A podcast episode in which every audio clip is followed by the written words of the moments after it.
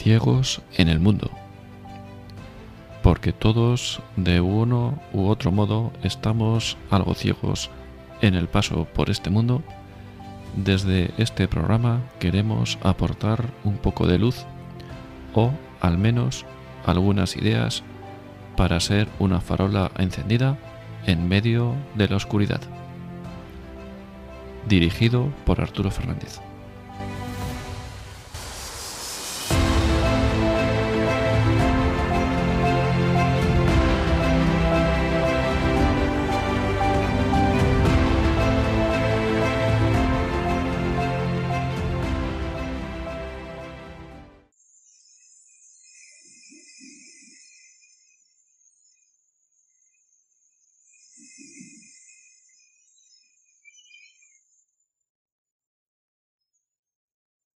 Ciegos en el Mundo, edición de verano. Hoy es viernes 27 de agosto de 2021 y este es el programa número 25. Edición especial con una duración mayor a la habitual dado que estamos en periodo veraniego.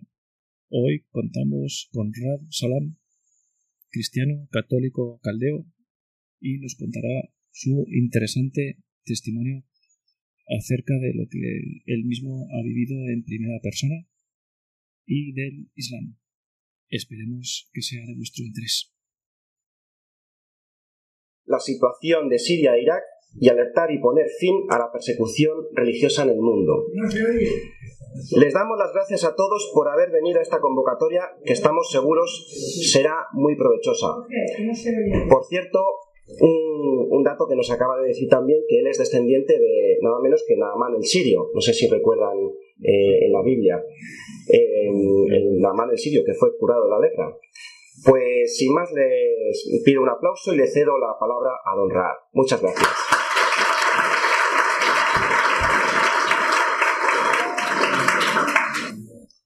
Bueno, pues muchas gracias. Eh, y para mí es un placer estar aquí con todos ustedes.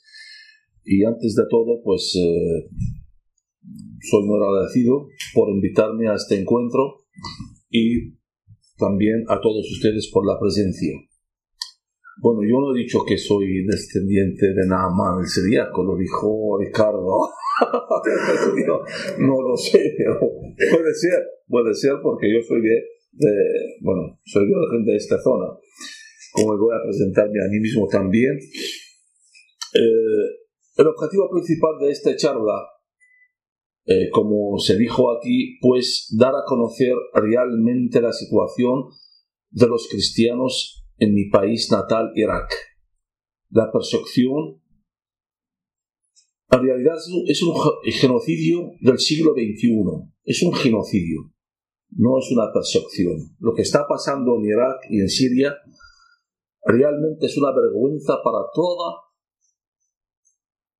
para toda eh, la opinión internacional y la comunidad internacional en todo el mundo. Nadie habla de ello y nadie condena este genocidio. Pues eso es, principalmente este es el objetivo principal de este charla.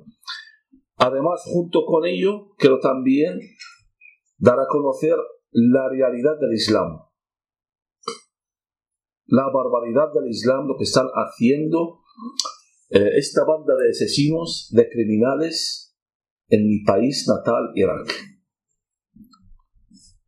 Eh, como, se dijo aquí, pues yo soy de origen iraquí, eh, soy cristiano católico caldeo, con mucha honra. He nacido en la ciudad de Nínive, en el norte de Irak, una ciudad bíblica, criado educado en el sur del país, en Basora, cerca de Ur de los Caldeos, también es una zona bíblica. Y para conocer un poquito Irak y para hablar de los cristianos y lo que está pasando en Irak, hay que conocer un poquito el, mapa o, o, qué es Irak. Irak actualmente es un, es un país que contiene entre 27 a 30 millones de habitantes es un país multicultural, multiétnico, multireligioso. La religión predominante en Irak hoy día es el Islam. El 60% son chiíes y el 35% son sunís. El 3% son cristianos asirios caldeos, iglesias orientales. La gran mayoría de la gente en el occidente no conocen quién son estas iglesias. Estas iglesias fueron fundadas del primer siglo, como voy a explicar a lo largo de esta charla. Y el 1% son los judíos y los sabios. ¿Quién son los sabios? Eh, los sabios son los antiguos mandeos, los seguidores de Juan Bautista. Su ritual principal es el bautismo. Nos llaman a nosotros, a los cristianos, primos, como Juan Bautista es el primo de Jesús, pues nosotros somos sus primos. También son perseguidos en Irak y Siria. Viven cerca de los pantanos, como su ritual principal es el bautismo, viven cerca de los ríos y los pantanos en el sur del país, en el este de Siria. Eh, la étnica más grande en Irak, o principal en Irak, son los árabes. El 74% son árabes. Seguidos por los kurdos. El 20% son kurdos. Los kurdos son de origen del Cáucaso. En total son 40 millones de kurdos divididos en cuatro países de frontera. 20 millones en el sur de Turquía, 8 millones en el oeste de Irán, 7 millones en el norte de Irak y 2 millones en el este de Siria. Llevan casi un siglo luchando para tener un país independiente y hasta hoy día han conseguido solamente un gobierno autónomo federal en el norte de Irak. Capital es Arbil. Yo voy todos los años ahí para ver la situación de los cristianos cerca de la ciudad de Arbil y de Mosul. Los kurdos son en total musulmanes sunís. La imagen que están dando a la opinión pública, a la opinión internacional, de que son más pacíficos y están ayudando a los cristianos. Es verdad que están ayudando a los cristianos, pero no por su cara bonita. Ellos quieren dar esta imagen para en el futuro em, pueden pedir la independencia total de Irak y de Turquía y de Irán y de Siria y tener un país independiente. Pero tampoco son musulmanes pacíficos como algunos describen. Ellos se hacen ver de que son pacíficos, pero son musulmanes radicales igual que todos los musulmanes. Algo que mucha gente no conoce. Para hablar de los cristianos de Irak y Siria, hay de hablar de la antigua región de Mesopotamia. Mesopotamia es la cuna de la civilización.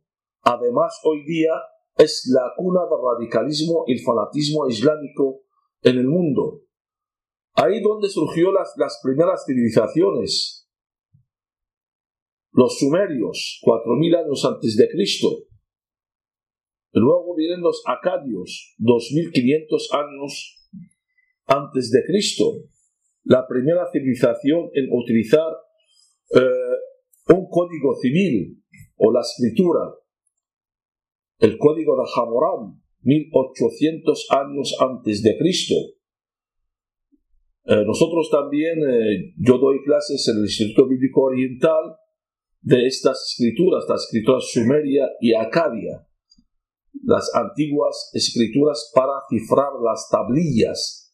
El que no hace mucho, hace dos días, los asesinos, los descelebrados musulmanes, esta banda de asesinos en Mosul, que han destruido el museo de Mosul y de todas las antigüedades de este museo que nosotros hemos trabajado. Yo he trabajado en este museo y tiene unos tesoros. Le han destruido todo. Luego vienen los eh, el imperio de los asirios en Nínive, en el norte de Irak, es el imperio del rey Sargón el Grande y su hijo Sanicarib.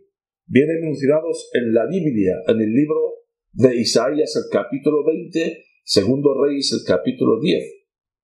Luego más tarde, en el año 625, el rey Nabucodonosor acabó con el imperio de los asirios en, em, en Nínive y formó su propio imperio, el imperio de los caldeos en Babilonia. El año 586, eh, el rey Nabucodonosor conquistó Jerusalén y llevó a todos los judíos como cautivos a Mesopotamia.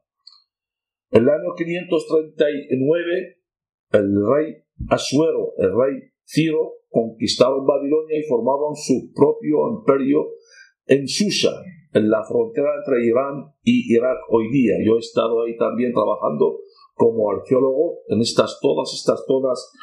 Yo he recorrido trabajando desde muy joven con los arqueólogos y la verdad lo que hay ahí es un tesoro.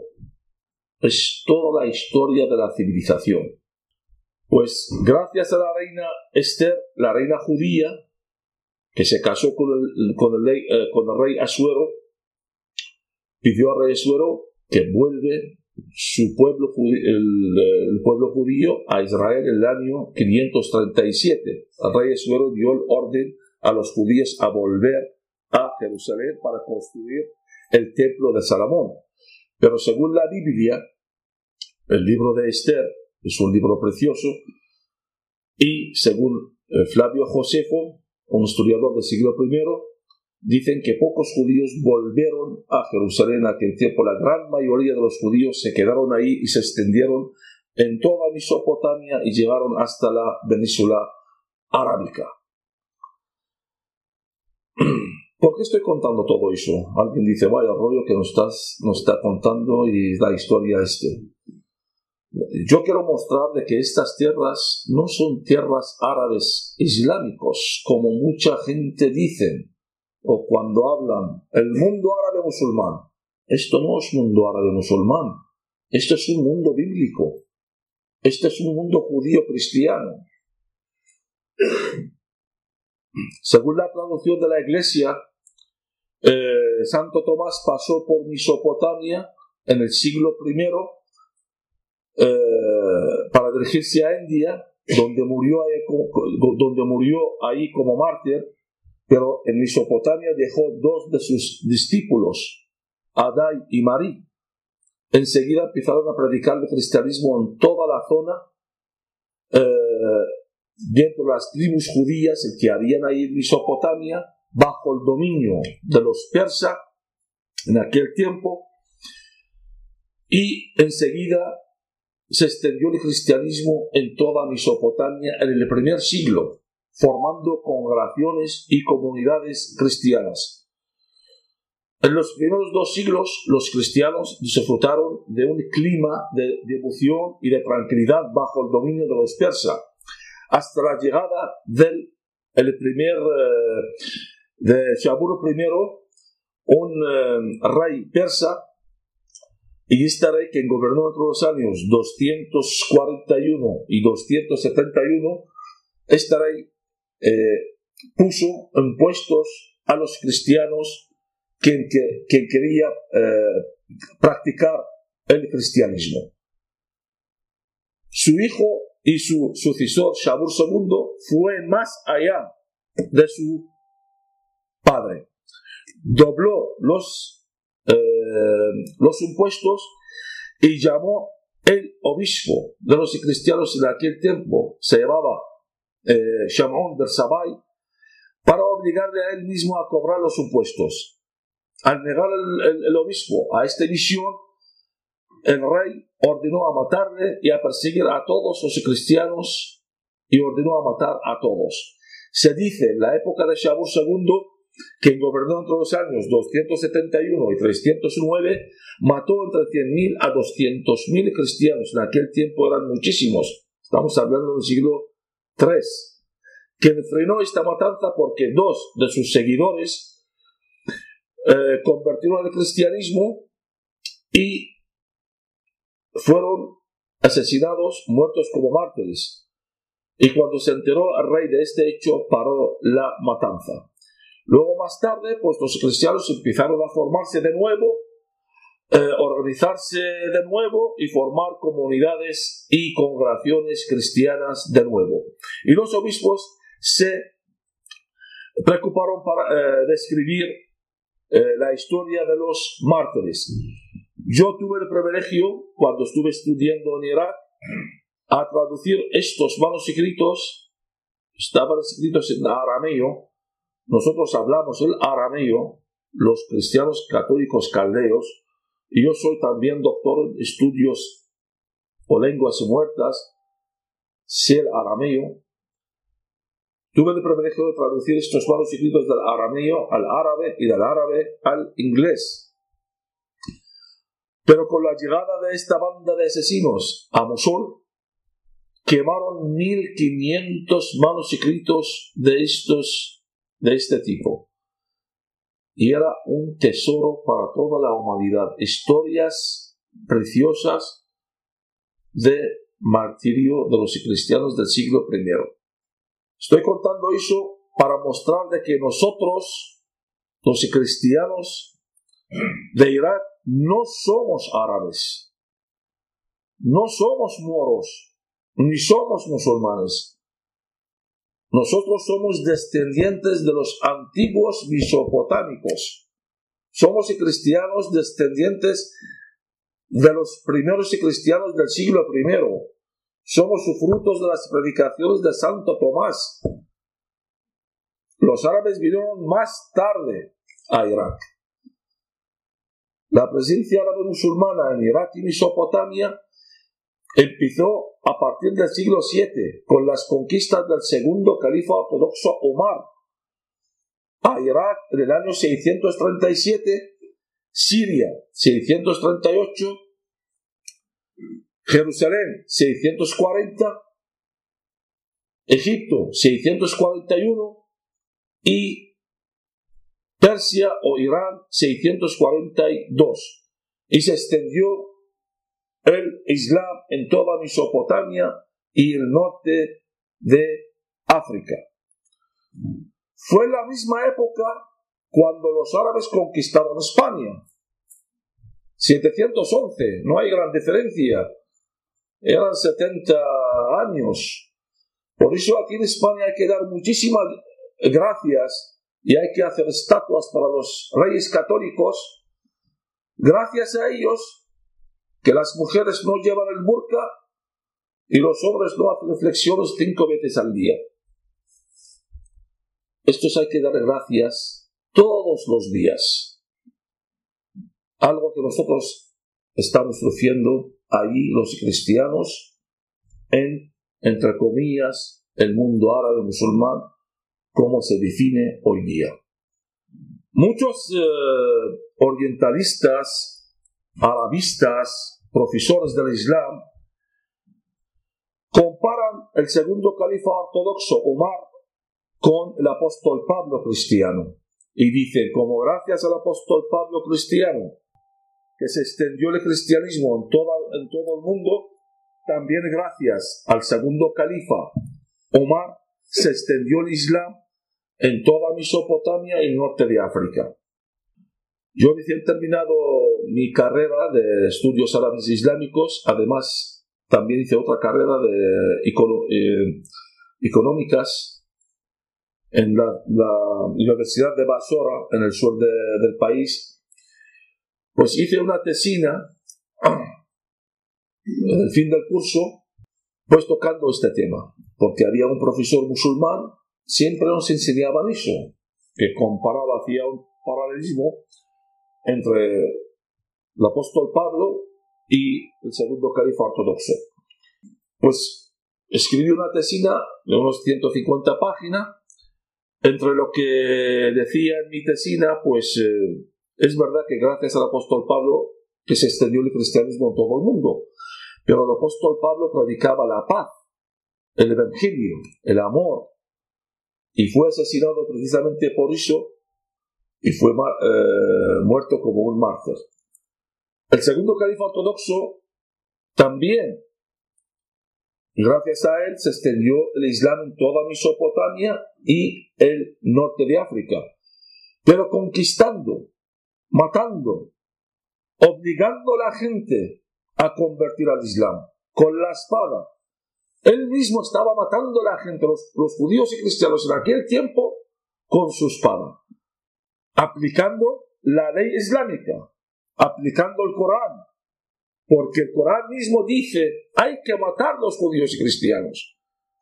Hay un, hay un versículo en el, eh, en el Corán, la Sura 9, el versículo 29, textualmente dice, combatid contra quienes habiendo recibido la escritura, los judíos y cristianos, no creen en Dios ni en el último día, ni prueben lo que Dios y su enviado han prohibido, ni practican la religión verdadera, hasta que humillados pagan el tributo. Como este versículo hay 255 versículos, hablan de matar los judíos y cristianos. Es un imperativo clarísimo es un llamamiento a los musulmanes para combatir a los judíos y cristianos, obligándolos a convertir al Islam y si no, pagan tributos. Y eso es lo que están haciendo hoy día esta banda de asesinos en el norte de Irak. Ellos están aplicando el Islam. Ellos, y para los musulmanes, no son malos, pero se están aplicando una ley dentro del Islam van persiguiendo a los cristianos, obligándolos a pagar tributo, sino a cortar los cuellos. Pues en aquel tiempo, fue el año 1980, eh, presentando esta tesina a la universidad, y yo tenía un primo que tenía una editorial, una persona muy, muy inteligente, muy culta, eh, también económicamente muy muy poderosa, pues me ofreció a publicar mi tesina. Decía, bueno, pues es muy interesante que tesina vamos a publicarlo. Pues en aquel tiempo yo tenía pues unos 20 años, digo, pues es el primer libro, pues lo publico. Y le publicó la tesina. En un mes, un, mes, pues los radicales islámicos mataron mi primo este quemaron su editorial, invadieron su casa y obligaron a su familia para eh, abandonar el país y su familia todos están en Estados Unidos, ahora eh, y no quieren saber nada de mí, con razón. Y yo tuve que abandonar la ciudad, escaparme del norte de Irak, esconderme en un pueblo, a mi pueblo natal, en, eh, en el norte, durante un mes en una habitación sin salir de la habitación. Hasta que mi padre, mi padre también era un hombre, pues un abogado del Estado, tenía también dinero, pues llegó de acuerdo con el gobierno de, de Irak en aquel tiempo, Saddam Hussein, y con los radicales, los líderes religiosos de mi ciudad, para condenarme a seis meses de cárcel y no matarme. Pero el de acuerdo era que entraba en la cárcel seis meses, que me pegaban todos los días, pero no matarme. Y eso es lo que pasó. Me levantaba con una paliza y me dormía con una paliza. Después de salir de la cárcel, pues tuve que participar como haciendo el servicio militar en la guerra de Irán-Irak porque estaba ahí, eh, bueno, empezó la guerra de Irán-Irak en aquel tiempo, y participé en la guerra durante ocho años. En estos ocho años he visto lo más horrible que se puede imaginar. De matanzas, de persecución, de tensión. He sido mm, secuestrado cuatro veces. También salí de esta guerra, pues herido en la cabeza y además en el año 1984 yo mm, seguía escribiendo contra el radicalismo islámico y escribía sobre las eh, matanzas o recordando el mundo por el genocidio armenio durante eh, la Primera Guerra Mundial, que mataron dos millones de cristianos armenios, los, los otomanos, y nadie habla de ellos. Hasta hoy día ni los turcos quieren eh, reconocer esta matanza. Y tampoco el mundo quiere reconocerlo, ni siquiera el Vaticano ha pedido nada a memoria de estos mártires.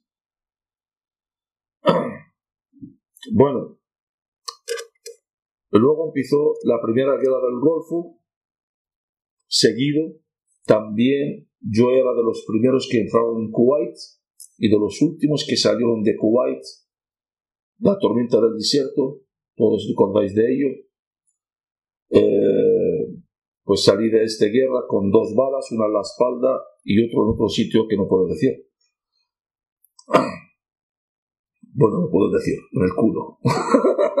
Tampoco. Tampoco es una cosa.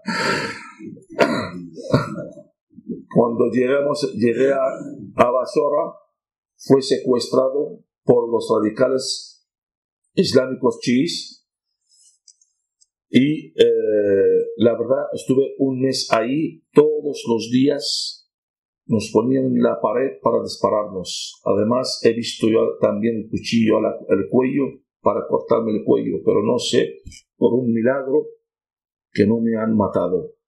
Finalmente pude escaparme y escapar de los GIS, pero del ejército tampoco, porque el ejército pues me, me, me han detenido en aquel tiempo, me detuvieron y me condenaron a muerte por desertor del ejército y también por blasfemia contra el Islam. Y también gracias a mi padre me sacó, pagó muchísimo dinero para que los guardianes de la cárcel me ayudaban a escapar y me escapé de Irak en el año 1993 estuve en Estados Unidos, en varios países y me caí en España de casualidad en 95. Desde aquel tiempo pues estoy en España y me siento español de pie a cabeza y de corazón. Y la verdad que estoy encantado, estoy encantado en España. Y, y me da pena, me da pena este país. Hombre, he, he contado un poquito por encima mi experiencia personal, porque si cuento todo no termino ni y lo que todo lo que he visto y los sufrimientos que he vivido yo ahí.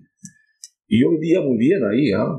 que a mí me ha tocado y me ha tocado como puede tocar a cualquiera de ustedes. O sea yo tenía mi descapotable tenía el pelo muy largo vivía muy bien con una familia muy cómoda con mis ligues y la universidad y de todo. Por eso Nadie cree que está libre de la percepción. Eso sí, tenemos que tener en cuenta, yo por lo menos, que tengo una enorme fe y no renuncio a mi fe cristiana por todo del mundo, ni porque los musulmanes que nos obligan. Eso es lo que están haciendo en nuestra nuestros hermanos en Irak y Siria, ahí aguantando y guardando su fe cristiana, a pesar de la persecución, el genocidio y las matanzas el que están sufriendo. Bueno, con la caída del régimen de Saddam en el año 2003, el éxodo de los cristianos en Irak se aumentó muchísimo. Uh, Saddam Hussein era un dictador, era un tirano, era un asesino. Llámale lo que quieras. A mí yo no quiero ni ver ni en pintura porque me condenó a muerte. Pero Saddam Hussein con todo eso es un santo comparándolo con estos radicales islámicos el que hay hoy día. en, la época de Saddam Hussein, los cristianos teníamos cierta libertad religiosa en Irak. Podíamos celebrar nuestras misas, eh, celebrar nuestras fiestas. Alguna libertad teníamos. Pero con estos, con estos radicales islámicos, los cristianos no pueden vivir ahí no pueden celebrar ninguna misa libremente. No pueden celebrar sus eh, nuestras fiestas. No podemos hacer nuestras reuniones cristianas. Eh, durante el régimen de Saddam Hussein, las bebidas alcohólicas estaban permitidas en Irak. Había muchos bares, muchas discotecas, hoteles, se permitía mm, alcohol. Y los musulmanes bebían alcohol en aquel tiempo. Porque Saddam Hussein era dictador, pero era, era un dictador laico. Tenía los radicales islámicos sujetos. Y había cierto laicismo en Irak por eso había libertad de, ah, para los musulmanes que, que, hacen lo que quieran, que si quiere beber alcohol, que bebe alcohol. Pero sí, no se permitía un musulmán hacer el negocio. No podía un musulmán tener un bar o una discoteca. Los cristianos, como somos más listos que ellos, pues todos los cristianos teníamos bares, restaurantes, porque era un, un negocio próspero entre ellos mi padre también, mis tíos, todos tenían estos negocios, porque son negocios que traen mucho dinero. Pues con la llegada de este régimen radical islámico, pues quemaron todos los bares, todos los hoteles, todas las discotecas y empezaron a perseguir a todos aquellos cristianos que vendían alcohol. Entre ellos mi padre. Le secuestraron en el año 2004 durante tres días y luego le asesinaron, asesinaron en, la puerta de sus negocios. Un año después, mi tío también. También recuerdo que mataron un primo mío en la puerta de una farmacia adelante de su hija. Con, con el, el, primo se tenía 29 años. Le mataron adelante de su hija de 4 años y su mujer, hasta hoy día su mujer tiene dificultades eh, de habla, está mal de cabeza y su, y su hija no puede hablar, o sea, totalmente no puede hablar, hasta hoy día. Estamos hablando del 2004. Mi, mi hermano con dos hijos entraron, mi hermano el pequeño, entraron en su casa y le dieron 24 horas para abandonar el país con el puesto se fue a Jordania y de Jordania pidió el exiliado político en Alemania y ahora está en Hamburgo. Mi hermana lo mismo, con su marido con dos hijos. Entraron a su casa y le dieron 48 horas para abandonar el país.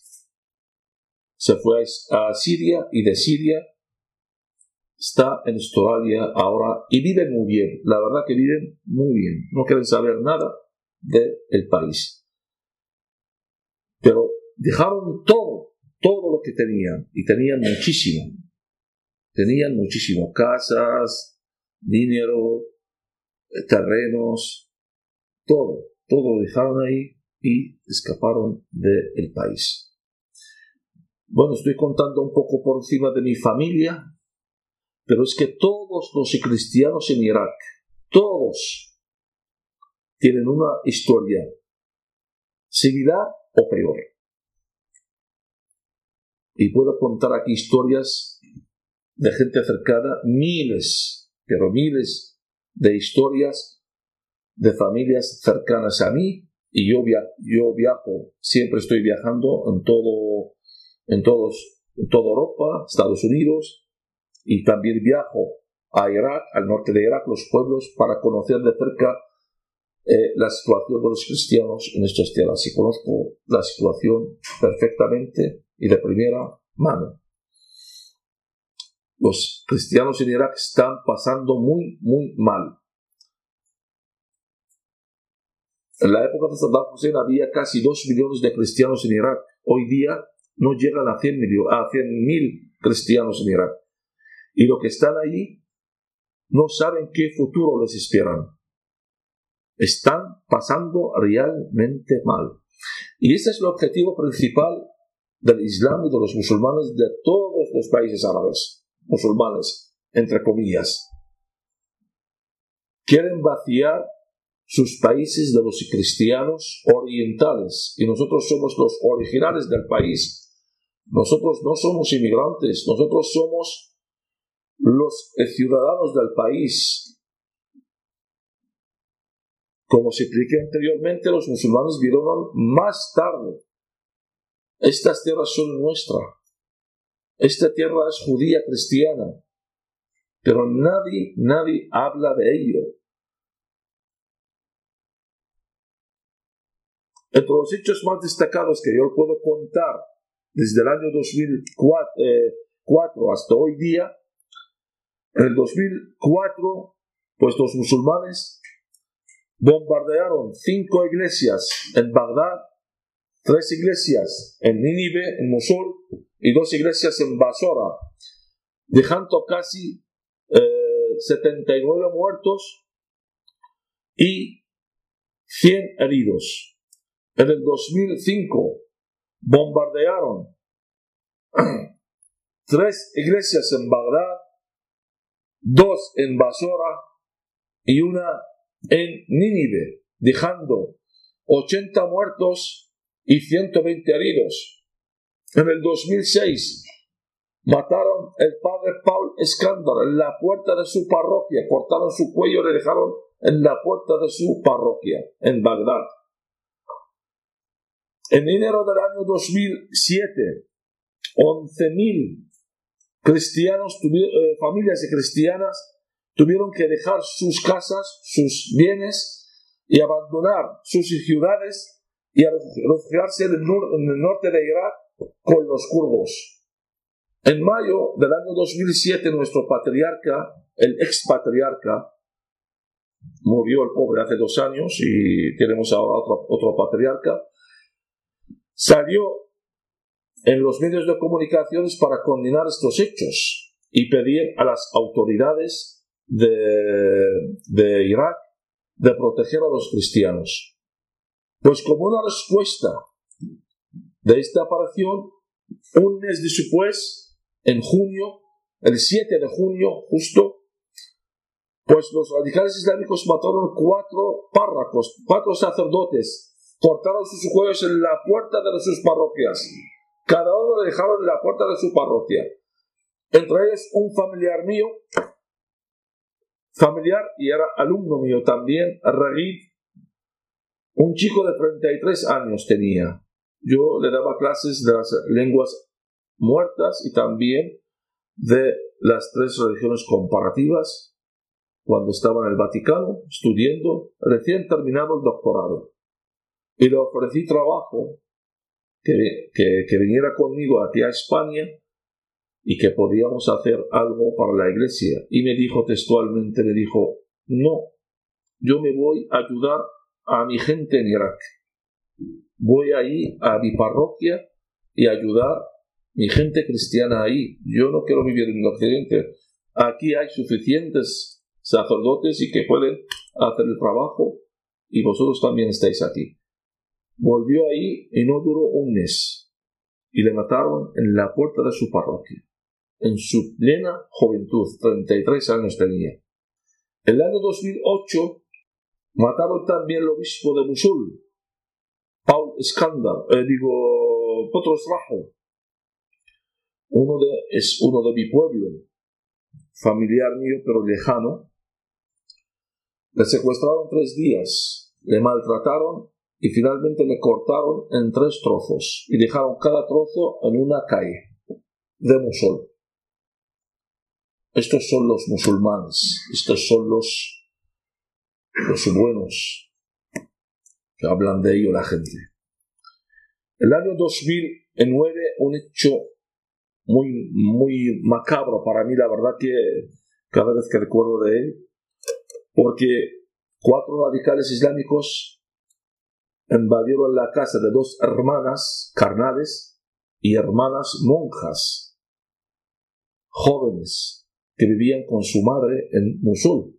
Las violaron, las maltrataron y finalmente las mataron. Y acuchillaron la madre que vivía con ellos. Yo un mes más tarde eh, tuve el privilegio de hablar con la madre, estaba en el hospital, para decirle, pues ofrecerle mi ayuda, mi consuelo, y me decía, pero hijo, ¿en qué me vas a ayudar? Si mientras que me estaban violando mis hijas adelante de mis ojos, estaba recitando versos del Corán, como estaban haciendo un hecho divino. Finalmente la, la pobre murió no se podía aguantar dos veces después, murió. En 2010, también unos radicales islámicos invadieron una iglesia en un barrio en Bagdad, mientras 160 fieles cristianos, entre ellos niños, mujeres, mm, mayores, rezando, pues esos radicales volaron la iglesia dejando 80 muertos y 60 heridos. Este fue en octubre, el 31 de un domingo, 31 de octubre del año 2010. El mismo año, en las navidades del mismo año, unos radicales islámicos también eh, invadieron casas de los cristianos en un barrio cristiano en Bagdad, se llama Aldora, mataron 24 personas, entre ellos un matrimonio de 84 años, un anciano, cortaron sus cuellos y le dejaron en su casa. El año 2011 bombardearon una iglesia en una ciudad que se llama Kirkuk, en el norte de Irak, mientras que había un bautismo de un bebé, dejando 21 muertos, entre ellos el bebé, los padres y el sacerdote de la iglesia. En el 2012 atacaron también el mismo barrio cristiano en Bagdad y dejando casi 49 muertos. En el 2013, en las navidades del 2013, en nuestro actual patriarca, eh, Rafael, eh, Luis Rafael Saco, pues mandó una carta al presidente del país para pedirle el día 24 eh, de diciembre como el 25 de diciembre como un día festivo para los cristianos. Pues el presidente del país aceptó esta petición. Pues como una respuesta a los radicales islámicos, pues quemaron cinco iglesias en el barrio cristiano de Dora y mataron casi 60 cristianos y quemaron 50 eh, negocios de los cristianos en este barrio. Y lo puedo contar indefinidamente de las cosas que han pasado en el país. Desde la llegada de, de, de, esta banda de asesinos y de ladrones que se llama ISIS, desde junio del año pasado, a Irak y controlar el norte de Irak en Mosul, pues esta banda de asesinos, que se llama el Califato Islámico, el Califato es un sistema eh, dentro eh, de las ramas suní en el Islam, porque la rama chií cree en el imamato o en los ayatollah, los descendientes de Ali. Estos son sunís. Pues empezaron a hacer unas matanzas y limpiezas en la ciudad de Mosul de los cristianos. Empezaron a perseguir a todos aquellos cristianos en la ciudad. Mataron muchísimos cristianos, cortaron el cuello a muchos hombres y llevaron muchísimas mujeres como esclavas sexuales para los musulmanes. Eh, voy a contar una experiencia de una amiga mía que se llama Warda, que era profesora de inglés, una chica guapísima, que muy, muy, muy amiga mía, también familiar mía lejana, vivía en Mosul con su marido. Su marido era joyero, que tenían dos hijos, una niña de 14 años y un niño de 10 años. Pues cuando llegaron esta banda, pues invadieron su casa. Cuatro eh, líderes religiosos de esta banda, pues querían violar a la mujer. La mujer tenía 40 años, de que lo que salvó la mujer que estaba por la regla. Pero no se salvó la hija de 14 años. Le violaron siete veces y murió consecuencia de esta violación, adelante de sus padres y su abuelo que estaba de visita a esta casa. Y cuando se levantaron el padre y el abuelo para defender a la hija, cortaron sus cuellos y le dejaron en el suelo. Y la mujer con el niño de 10 años pudieron aguantar y escapar de la ciudad andando 150 kilómetros hasta llegar a una zona kurda. Y la mujer podíamos sacarla de, de ahí, está ahora en Alemania en tratamiento psicológico, que la mujer está totalmente perdida. Y dijo de 10 años no sabe dónde está ni sabe quién es como consecuencia de esta violación. Y lo que están haciendo esta banda de asesinos que se llama el Califato Islámico es un crimen, es un genocidio del siglo XXI y nadie habla de ello. Pero los hechos de este del Califato Islámico, esta es la cara verdadera del Islam, porque este es el Islam verdadero. El Islam es eso. Mohammed en su época, eso es lo que hacía. Él conquistaba a las tribus judías y cristianas, también mataba a los hombres y llevaba a las mujeres como cautivas sexuales para los musulmanes. La prueba de ello tenéis ahí mis libros y los escribo, los, describo ahí mm, la vida de Mohammed y del Islam. Y ese es el verdadero Islam, destacado de los libros árabes.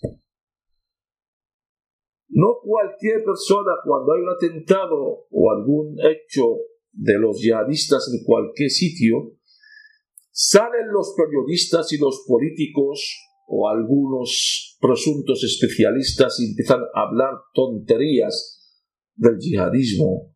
Algunos dicen que no todos los musulmanes, esta es una banda pequeña radical, es una rama del Islam que están haciendo eso. No todos los musulmanes es así. Es verdad que no todos los musulmanes son así, pero según las últimas cifras de, de los centros de inteligencia en todo el mundo, dicen los radicales islámicos están entre el 20 y el 25% del Islam, del total de los musulmanes. ¿De qué estamos hablando? Estamos hablando que los musulmanes, si son 104, 1.400 eh, millones de musulmanes en el mundo, estamos hablando de una cifra entre 300 a 400 millones de radicales islámicos en el mundo, que no son pocos, que hay que despertar, que nos, nos van a comer y nadie hace nada. El Estado Islámico está en el norte de Irak, van a controlar Libia, Está Boko Haram en Nigeria. El Shabab, vinculado a los hermanos musulmanes y al Al-Qaeda en Somalia. Los grupos radicales en el norte de África están moviendo, están ahí a la puerta. Y seguimos diciendo que no pasa nada.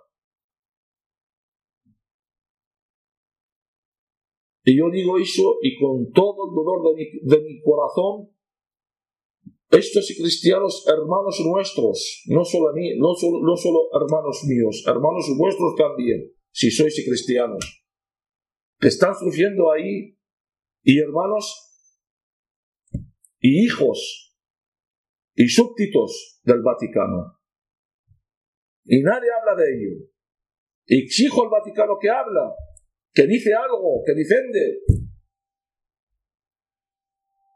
pero nadie dice nada por miedo del Islam y los musulmanes. ¿Hasta cuándo mi miedo? Yo también tengo miedo. También tengo miedo que me maten. Pero pobrecillos, estos también están, están muriendo ahí. Estos no tienen miedo solos, están muriendo. Y lo que está pasando en Irak es un genocidio, genocidio del siglo XXI. La prueba de ello, para que la gente, el que, el que sigue pensando de que, de que este es un grupo radical islámico, esta es una carta que están recibiendo todos los cristianos en Irak y Siria. Está en árabe, pero está traducido aquí por mí. Yo soy traductor jurado. Y un traductor jurado es de, fiar. Lo podéis leer. Fijáis lo que dice la carta a todos los cristianos. La soberanía general del Estado Islámico ha decidido apuntar la última advertencia a vosotros y a todos vuestros eh, seguidores y súbditos de los cristianos incrédulos y cruzados en Irak a tener la obligación de abandonar el país de los musulmanes, Irak, inmediatamente y marcharse de una forma colectiva fuera del país sin regresar nunca más. Los cristianos incrédulos no tenéis ningún lugar entre las filas de los musulmanes debutos en Irak desde este momento. Al contrario, en nuestras espadas están afiladas y legitimadas sobre vuestros cuellos y los cuellos de vuestros súbditos y seguidores. Y Allah es testigo de todo lo que testificamos. No hay excusa para que está avisado.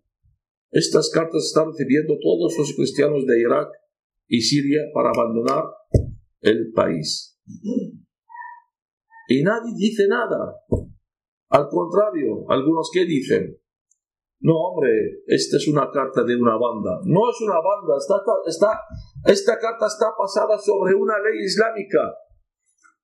Este es al-Sharia, la ley islámica, la Sunna, el segundo libro sagrado de los musulmanes. ¿Sabéis lo que dice Mahoma aquí? Mahoma mismo dice, si alguien quiere examinarme, apunta. Textualmente dice un hadith, o dicho, el número 25, dice, Mohammed, Dios me ordenó a matar a todos aquellos que no manifiesta que es musulmán, que no practica el Islam, a perseguirle y matarle. Textualmente dice, este libro, Sagrados Musulmanes. Es un imperativo clarísimo. Aquí. Y yo puedo leer porque tengo todo de memoria. El Corán, gracias a Dios que Dios me dio la memoria. Todos, todo lo que tengo de memoria y puedo leer todos los versículos, 255 versículos. Son leyes para los musulmanes a perseguir y matar a los cristianos y judíos. Y es lo que dice la ley islámica. No lo digo yo. Lo que están haciendo los musulmanes en Irak, fijáis, son mujeres esclavas, están vendiendo en el, mercado de las mujeres esclavas en Irak, con precios incluido. Niñas de mi pueblo, ha arrasado mi pueblo, dos pueblos teníamos de mi padre, de mi padre, de mi madre, en, el norte de Irak, Telesque y Alkosh, arrasaron los dos pueblos y no sabemos, tenemos nueve, eh, nueve mujeres de mi propio clan, no sabemos dónde están, pero están ahí. Y mataron 25 hombres, ahí cortaron sus cuellos. Esto es lo que está pasando realmente ahí. ¿Sabéis el precio el que ponen ahí en el mercado para estas mujeres? Estos son los precios. Me da vergüenza de decirlo. Y la opinión y la comunidad internacional no dice nada. No habla nada de ello. ¿Sabéis lo que hemos hecho nosotros? Estuvimos ahí a movernos en Estados Unidos y todo sitio para caudar dinero para mandar ahí y liberar a las mujeres secuestradas. Y no estamos consiguiendo para nada. Niñas le están vendiendo para los golfos del Golfo. La gente del petróleo que vienen aquí y los damos en brazos, estos mismos golfos del Golfo del petróleo van ahí a comprar estas niñas y se acuestan con ellas. Esta es la realidad. Y nadie dice nada. Y nadie habla. Todos callados. Como no pasa nada. Pero esto es lo que está pasando en el mundo. Fijáis, un matrimonio, amigos míos, fueron secuestrados. La mujer le violaron 14 veces, adelante de los ojos del marido.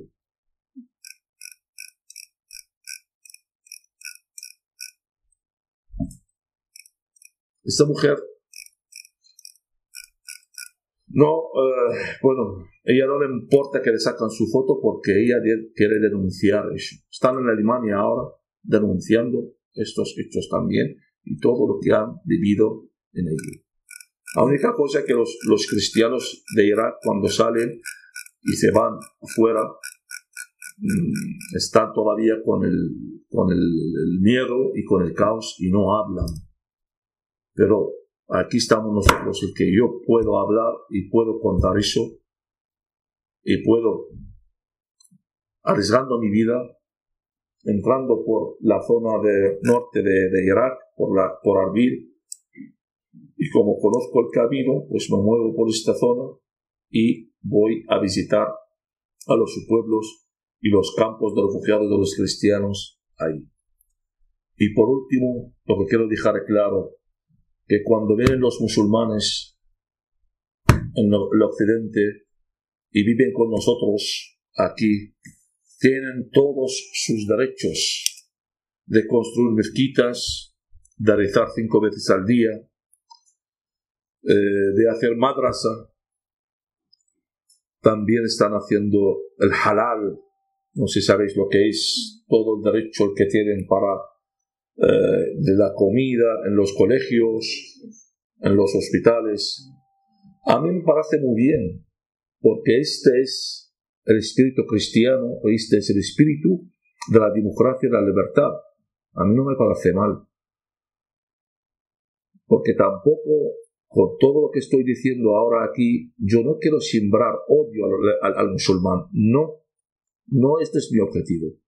Mi objetivo es mostrar la verdad porque yo soy cristiano sobre todo. Y a mí el cristianismo y Jesús me enseñó a perdonar, pero no olvidar. Perdonar, pero mostrar la verdad. Contar, la verdad. Proclamar la verdad. Y eso es lo que hizo Jesús. Proclamando la verdad. Y nosotros como cristianos tenemos que proclamar la verdad, decir la verdad. Al mismo tiempo los musulmanes deben de actuar con nosotros, con la minoría cristiana que viven con ellos. Y nosotros no somos inmigrantes, nosotros somos los originales del país. Somos dueños de esta tierra. Ellos vinieron más tarde a esta tierra. Y eso es lo que tienen ellos que saber. Y por último, muchas gracias por escucharme y ahora dejo la palabra a ustedes si quieren preguntar cualquier cosa.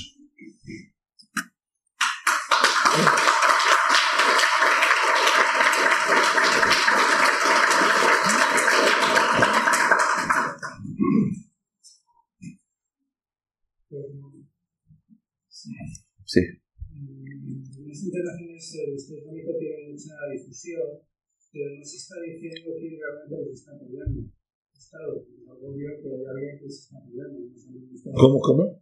No se está diciendo que estados eh, realmente lo están apoyando, porque se un que si Qatar, que si Arabia Saudí, que si Bueno, primero, primero hay, que, hay que saber qué es este Estado, entre comillas, porque no es un Estado, es una banda de asesinos y de, y de, y de criminales y de ladrones. Esta banda es la cosecha o los frutos de la llamada primavera árabe, que no ha sido una primavera ni nada, es un otoño oscuro y un invierno lluvioso, mm, llámale de todo, menos primavera. Esa es la gran equivocación del Occidente, de apoyar las revueltas y protestas en este mundo, el, que empezó el año 2010 en Túnez y terminó en Siria, en Siria, creyendo de que acabar con eh, los dictadores laicos en estos países van a traer la democracia en estos países. Pero lo que no sabe el Occidente que la democracia e Islam no son compatibles. Islam no sabe lo que es la democracia. Islam es imponer. No hay democracia con el Islam. Pues, ¿qué está pasando en el mundo? Si fijamos en, el mapa, pues vemos en Túnez ahora hay un partido islámico que está gobernando ahí. Es el partido de la libertad, libertad y, eh, y democracia. Se llama islámico, vinculado a los hermanos musulmanes. Túnez se ha cambiado totalmente. No sé si alguien eh, conoce Túnez, pero yo conozco Túnez, seis veces he estado ahí, antes y ahora. No tiene nada que ver ahora Túnez con antes. Ahora se ve el espíritu o, radicalismo islámico dentro de Túnez. Antes no había mucha gente con el velo. En el Parlamento, por ejemplo, de Túnez, nunca encontrabas una mujer con el velo. Estaba prohibido con el gobierno de Ben Ali. Ahora hay un radicalismo islámico dentro de Túnez. Libia. Hay una guerra tribal y guerra religiosa dentro de Libia y hay un grupo radical islámico vinculado a esta banda de asesinos de ISIS que va a ganar la guerra y declara ahí un califato islámico.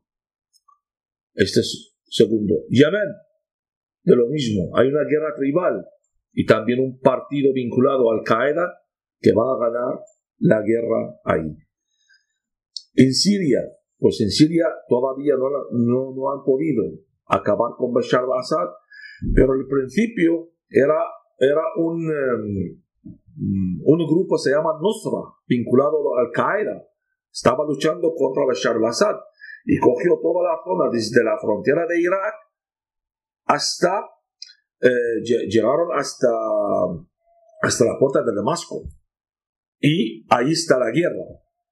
Por otra parte, en Irak, en el norte de Irak, había otro grupo, se llama Ansar al-Islam, vinculado a Al-Qaeda. También empezó a luchar contra el gobierno. Aunque era un, eh, es un gobierno también radical islámico, pero chií. Y llegaron hasta la frontera de Siria. Se unieron los dos, modificaron y, y eh, eh, reclamaron o declararon Estado Islámico o el Califato Islámico con Abu Bakr. Todo eso, desde el comienzo de las revueltas y protestas árabes, fueron financiadas por Arabia Saudita, Qatar y por el Occidente. Todos estos dinero y armas, hasta la declaración del califato islámico. Ahora, Arabia Saudita y Qatar se ha retirado. ¿Por qué? No porque no quieren nada con ellos. No, no, no. Porque el estatus del califato es más que un rey. Entonces, si ganan el califato islámico, el puesto de rey de Arabia Saudita, el amir de Qatar, o el rey de Jordania, el rey de Jordania también está ahí con miedo. Estos todos se quedan, en el aire, porque el califa es, el estatus del califa en el Islam es un estatus más alto. Todos estos tienen que rendir cuenta al califa. Y se retiraron ahora, no están apoyando. ¿Pero quién no están apoyando? Los gobiernos. Pero hay familias hay familias dentro de los países del Golfo, son más ricas que el mismo gobierno están apoyando el califato islámico y no están de acuerdo también. El asunto es muy complicado. No se explica en cuatro minutos. Pero eso es lo que está pasando. Hay muchas familias, entre ellos, por ejemplo, la familia del el, eh, el Fozar, el Arifi, el Saleh, todos estos, o si suena un poco chino o árabe, pero bueno. En, en, en, en Marruecos hay ocho familias, son más ricos, en Arabia Saudita son más ricos que la familia del rey y tienen mucho dinero y están apoyando el califato islámico. Dentro de Qatar, de lo mismo. También hay familias están apoyando y ayudando económicamente el Estado Islámico. Pero la solución no es mirando, no es como dice Obama con el bombardeo. Este es un traidor. Obama es un traidor y ese es el que nos va a llevar a, a la ruina, a todo el occidente. Porque la solución es formar un ejército, una coalición de ejército de la ONU y ir por la tierra y acabar con esta amenaza. Porque el Estado Islámico, entre comillas, ISIS, es una gran amenaza para el Occidente. Es la amenaza real del siglo XXI es una amenaza para la civilización en el mundo. Es una amenaza para los derechos humanos que ha luchado muchísimos siglos el Occidente para conseguirlo. Esa es una amenaza real para todo eso. Si yo tenía una pregunta, sobre todo en concreto, esto que has comentado, se dice que sí, que hay una coalición internacional que está eh, pues intentando hacer algo, pero me da impresión como que se nos informa así muy difusamente, nos dice si en qué medida el Estado Islámico está avanzando en Siria y Irak, o se está retrocediendo. Eh, a veces pues se informa, bueno, pues mira, que han matado a 21 votos y es muy vital, pero son cosas como muy puntuales los medios de comunicación. Entonces me da la impresión de que y bueno, tenemos una sobrecarga de información, pero realmente no nos informan de lo, de lo esencial. Y, es un problema, no sé si, bueno, si eso es así, eh, después no sé cómo, cómo podríamos advertir aquí a, a nuestros gente. Pero es que, es, que, es que estás hablando de 25 coptos como para hacer 25 perros. O sea, es un perro de una familia aquí en España. Sí, sí, sí. Es que llora la familia, llora toda la familia. 25 coptos, 25 personas, 25 familias. Miles de, de familias en Irak. Pero ¿cómo, está, es- es- ¿cómo se dice 25 coptos? ¿Por qué cuando, cuando asesinaron 12 personas en Francia, todo el mundo se levantó y hablando, y ahí están muriendo miles de personas, familias cristianas, y salen las noticias? Sí, O alguien dice, bueno, hay que rezar por ellos, vale rezar, pero rezar hay que hacer algo. sí, Tú a rezar no, no, no falta, no, no se puede, no se, no, no, no se hace nada. ¿Ah? ¿Qué podemos hacer?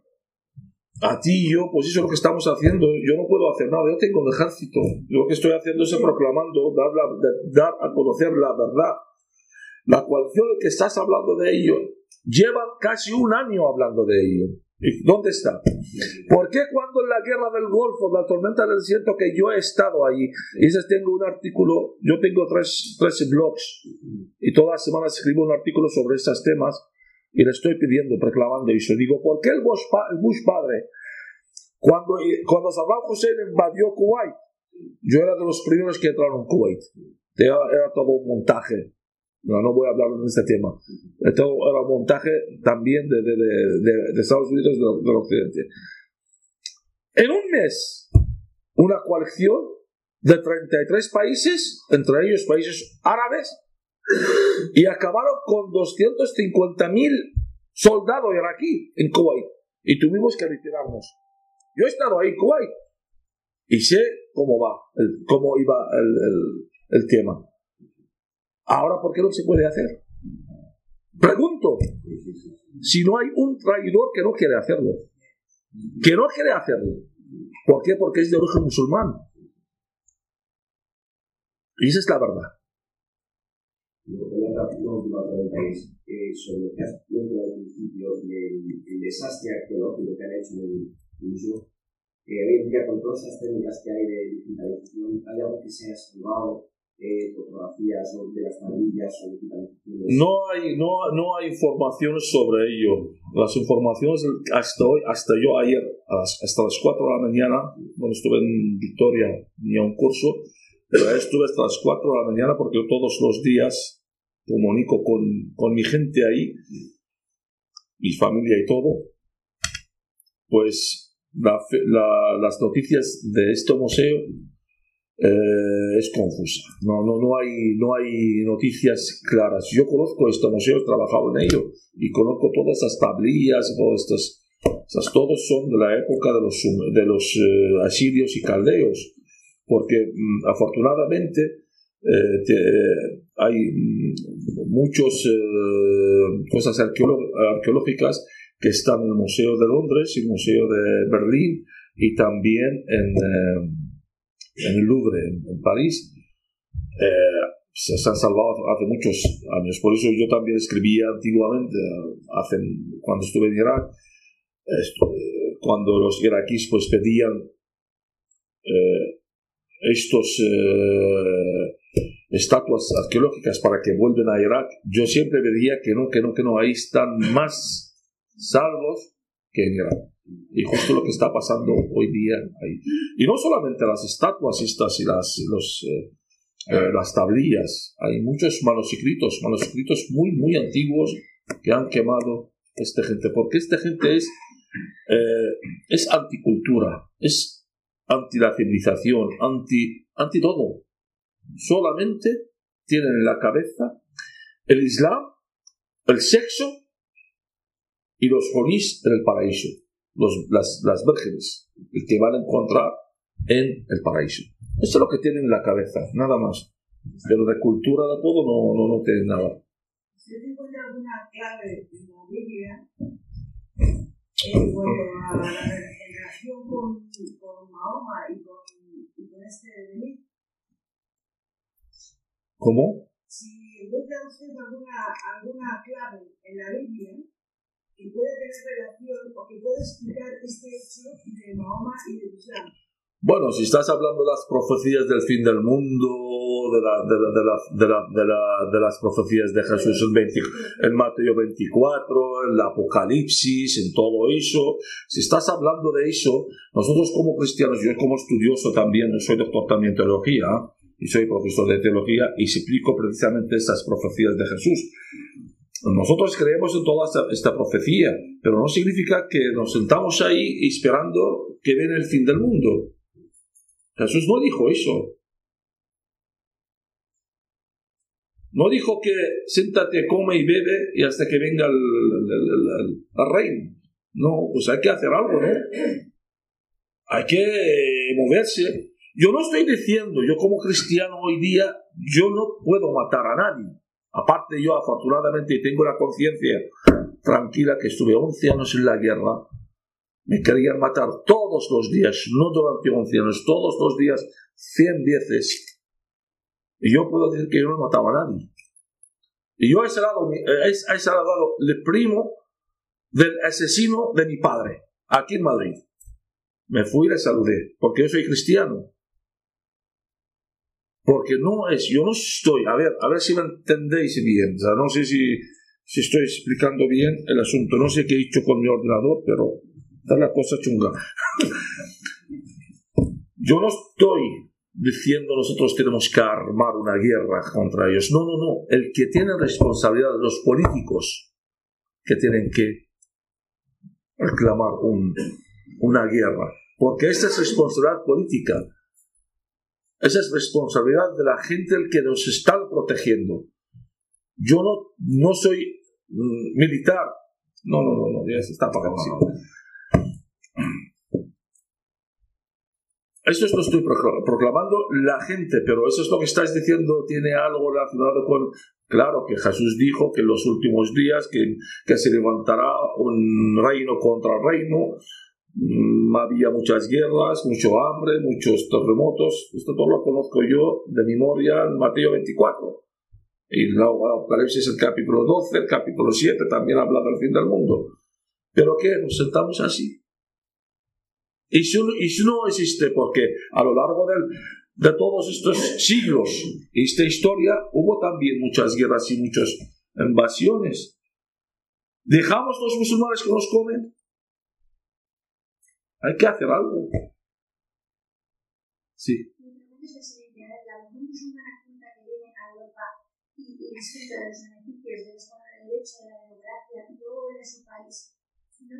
Y no tiene alguna capacidad para posicionarse o no es capaz de ver la realidad ya que, ha visto contraste de las dos maneras de vivir. ¿Qué papel tiene ahí? ¿No podría ser alguna mujer? Eh, lo, que, lo que también estoy eh, explicando aquí, lo que estoy hablando de hay, hoy, hoy día, hay una porcentaje altísima de, de musulmanes radicales islámicos, pero hay una porcentaje de musulmanes que no aceptan estos, estos hechos. Eh, lamentable, lamentablemente, este grupo reducido son pocos y no pueden hacer nada frente del Islam. Pero estos grupos también reconocen el Islam, reconocen que el jihad es un pilar importante en el Islam. La mujer, la mujer en el Islam, hay, hay, hay muchos tipos de mujeres en el Islam. Hay mujeres que en, en, bueno, dicen sus derechos porque en Arabia Saudita no sé si habéis oído las noticias. Eh, hace 10 días mm, eh, mataron cinco mujeres en Arabia Saudita por defender el derecho de conducir, solamente conducir. Quieren solamente conducir en Arabia Saudita. Y no pedían más, no pedían de que, que solamente queremos conducir. Y las, eh, mataron los, los, los islamistas radicales. Por eso el Islam es muy amplio para hablar del Islam, de todo el Islam. El Islam, hay tres tipos del Islam, hay tres ramas del Islam, chiíes, sunís y jawarij. Hoy día hay 1.400 millones de musulmanes en el mundo. entre el 80 y el 85% son sunís, el 10% son eh, chiíes y el 5% son los jawarij o los yezidís, que también los yezidís que son perseguidos, que están en el norte de Irak. No sé habéis oído de los yezidís que viven eh, eh, bueno, cerca de los kurdos. También están perseguidos por los chiíes y por los sunís. La mujer en el Islam está discriminada. Hay muchos movimientos feministas están levantando contra el Islam para pedir sus derechos. Pero claro, los musulmanes eh, persiguen a estas mujeres, les matan. Han matado muchísimas mujeres. En la historia, recuerdo yo de mujeres se llamado del Sharawi en los primeros décadas del siglo XX. Hoy día hay dos mujeres que se consideran de las, eh, entre las 100 mujeres más influyentes del mundo. Wafa Majdi, si entráis en internet, eh, sale ahí, y Nawal Saadawi, que ha estado aquí en, en Madrid en el año 2008 y ha estado escondida en mi casa en Madrid durante una semana porque querían matar a los musulmanes. Y ella no sabía que yo también soy perseguido. Pero estaba pues en mi casa. Tiene 80 años. Estas mujeres están defendiendo a los derechos de la mujer. Pero claro, solas no pueden hacer nada. No tienen este poder. Ellos reclaman y proclaman, salen en, en YouTube en miles de conferencias Wafa Majdi es profesora en la Universidad de, Atlanta, en la Alabama. Estuve con ella el año pasado, cuando estuve en Atlanta, hicimos una jornada eh, sobre los derechos de la mujer en el Islam, en las tres religiones, no solamente el Islam. Y hablaba de la mujer. Ella no, eh, no descarta que ella es musulmana. Ella eh, está orgullosa de ser musulmana. La única cosa que ella eh, reclama sus derechos como mujer en el siglo XXI.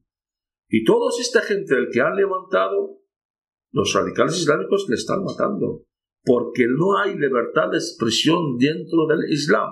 O aplicas la ley islámica o no. Estamos hablando de 400 eh, millones de musulmanes radicales en el mundo son muchísimos, no son un grupo reducido. Y aquí hay sacerdotes, estoy viendo. Eh, yo eh, eh, el otro día estuve en un medio de comunicación y también una periodista dijo así de, de, una, de una forma muy irónica, dice, bueno, bueno, mm, no vamos a poner, vamos a meter todos los musulmanes en el mismo saco. Estos son unos grupos reducidos dentro del Islam. Digo, yo no estoy metiendo todos los musulmanes en el mismo saco, pero las cifras oficiales dicen son entre el 20 y el 25 de los, eh, eh, de los musulmanes son radicales. Y le dije yo, cuando hay un sacerdote comete un delito, toda la iglesia es podrida. Y estos son 400 millones, son un grupo reducido. ¿Qué quedamos? Le dije así en, en, y se Y esa es la verdad. ¿Por qué? Porque el objetivo principal de hoy día es este, es, este es el objetivo de los musulmanes, de los rojos, con todo respeto si hay algún rojo aquí, pero yo no tengo pero la lengua, yo digo lo que pienso. Y los masones es acabar con la iglesia y con el cristianismo. Y ese es el objetivo principal. Y lamentablemente que están todo el mundo, están teniendo mucho éxito estos últimamente. Y si me preguntas por los últimos días y, las, y la llegada del reino, que venga el reino, pero jolín, que, que vivo bien. que de momento, hasta que llegue el reino, pues que venga, pero yo quiero vivir bien. Es como uno también me pregunta y dice, no te creas que el Islam está viviendo como estaba viviendo el cristianismo en, la época de la Inquisición, puede avanzar de aquí a 50 años y a, a, mí que me importa que avanza o no avanza en 50 años. Yo no sé lo que va a pasar en 50 años, yo quiero vivir ahora bien. Yo qué sé qué va a pasar en 50 años. Yo ahora, lo que estoy viendo ahora, esto es lo que hay. Y ahora yo quiero vivir bien. A mí que me importa en 50 años qué va a pasar. Por eso hay que ser realista y hay que decir las cosas como son. Sí. Europa se muere porque no tiene hijos. Eso por un lado. No te la mujer que está dando la cara. Ve, lo que está pasando entonces no salen, no salen a ningún sitio. ¿y los hombres dónde están? Son las mujeres, entonces la mujer va la mujer. La mujer está cagada porque la pobre es, es, es débil, siempre es débil. Adorando a un dios. ¿Y el hombre? El hombre está a por la pasta, nada más. Lo que está diciendo también, la voy a explicar un poquito porque aunque lo dijo de una forma, mmm, es verdad. Yo tengo un artículo, aparte que presenté un, eh, eh, un libro sobre la, la conquista silenciosa del Islam a Europa.